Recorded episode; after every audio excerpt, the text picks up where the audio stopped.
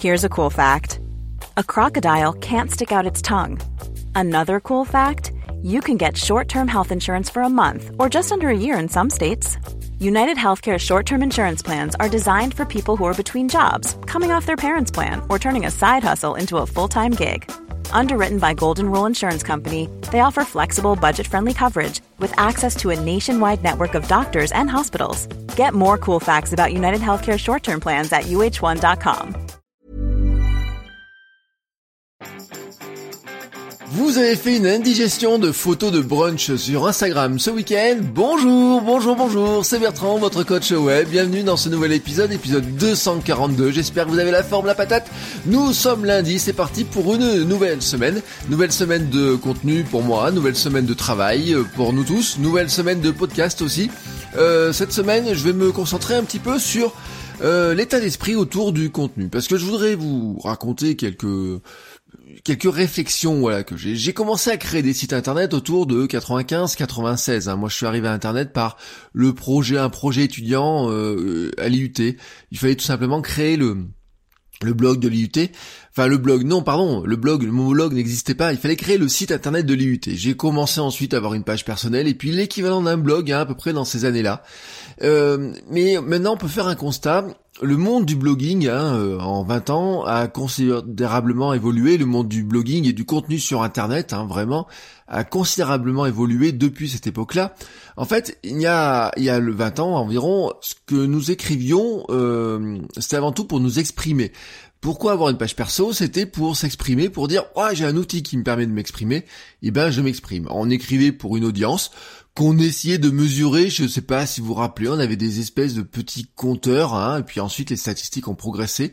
Nous écrivions pour que finalement que nos propos résonnent hein, dans la tête des gens, pour que quelque part ceux qui nous lisent bah, trouvent que finalement ça avait un intérêt ou que ça leur servait à quelque chose. Hein, voilà. Moi je sais par exemple j'ai publié, euh, je développais des petits scripts en PHP, des sondages, des choses comme ça. Je l'ai publié sur mon site pour que les gens qui le trouvent, eh ben ça leur semble, ça soit utile pour eux.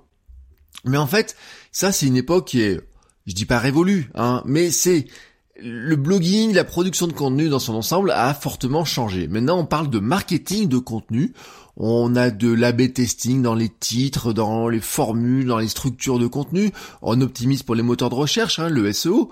On fait du clickbait, hein, euh, avec des titres qui vont attirer l'œil, hein, qui vont essayer de faire venir les gens. Euh, on parle de viralité, de publication la plus rapide possible sur une information pour être le premier à publier, puis on vérifie ensuite. C'est les marottes du journaliste hein, actuellement, c'est je publie parce que si je publie pas maintenant, quelqu'un d'autre va le faire à ma place, je serai pas le premier, et puis on vérifiera ce qui se passe après. On rebondit sur la moindre rumeur et on fait 10 articles sur une seule rumeur. Euh, on parle aussi certains de publications à une heure précise pour être vu. Alors ça marche sur les réseaux sociaux, mais on le voit aussi désormais sur les blogs, sur marketing de contenu. On nous dit il faut publier tel ou tel jour. Ouais, voilà, moi je vous donnerai pas mon avis dessus si je vous dirais c'est que je trouve que ça n'a aucun sens de publier sur une heure précise sur un blog alors que de toute façon on essaye de produire du contenu evergreen donc il y aura une durée de vie assez longue. Ça, ça n'a aucun sens de se dire est-ce que je vais publier le lundi, le samedi ou le mardi alors que notre volonté c'est que notre contenu soit vu pendant des mois.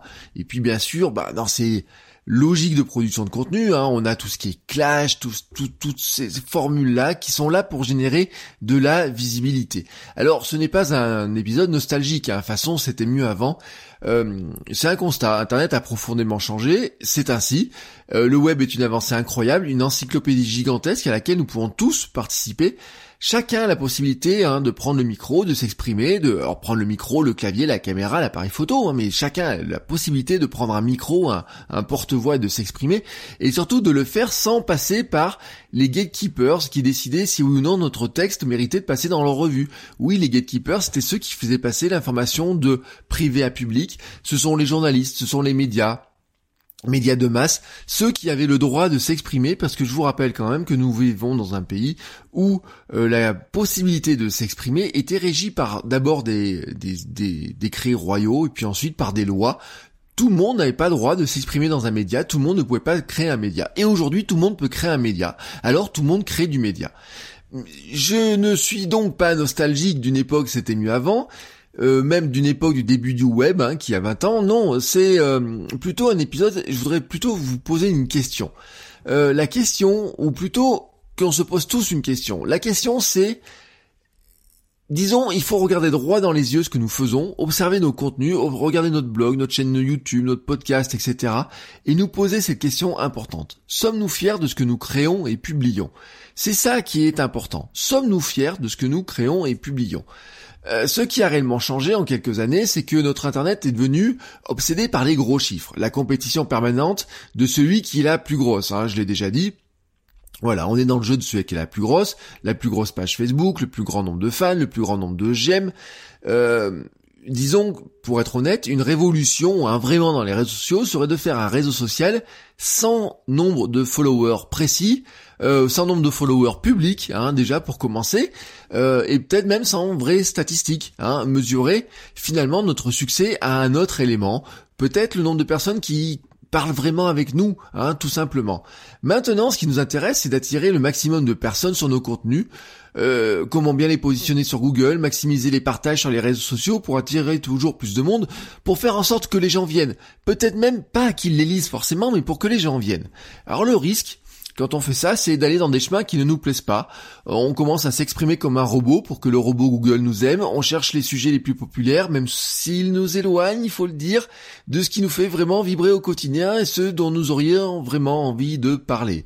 Voilà. Alors, la question, pourquoi je vous la pose? Ben, c'est parce que quelque part, il est temps aussi, des fois, de regarder un petit peu ce qu'on fait. Euh, cela peut vous plaire hein, de faire du marketing de contenu, vous pouvez vous éclater dans le marketing de contenu. C'est pas forcément un mal le marketing de contenu, ce n'est pas ma question. Et moi je vous le dis, il me fait en partie vivre parce que j'ai des clients sur lesquels je crée du contenu qui est vraiment optimisé dans ce sens-là. Mais une question se pose pour moi. Comment voulez-vous exister en tant que créateur de contenu? Comment voulez-vous exister quand vous faites vos contenus à vous sur votre propre plateforme avec votre marque personnelle? Qu'est-ce que vous voulez renvoyer comme image? Quelle intention allez-vous mettre dedans? Est-ce que ce que vous faites est en ligne avec qui vous êtes? Si c'est le cas, tant mieux.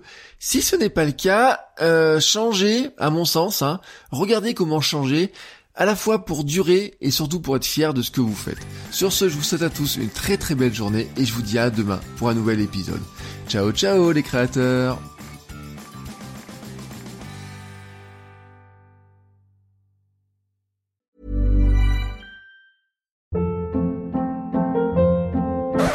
Hold up. What was that? Boring. No flavor. That was as bad as those leftovers you ate all week. Kiki Palmer here, and it's time to say hello to something fresh and guilt-free. Hello Fresh. Jazz up dinner with pecan-crusted chicken or garlic butter shrimp scampi. Now that's music to my mouth. Hello Fresh. Let's get this dinner party started. Discover all the delicious possibilities at hellofresh.com.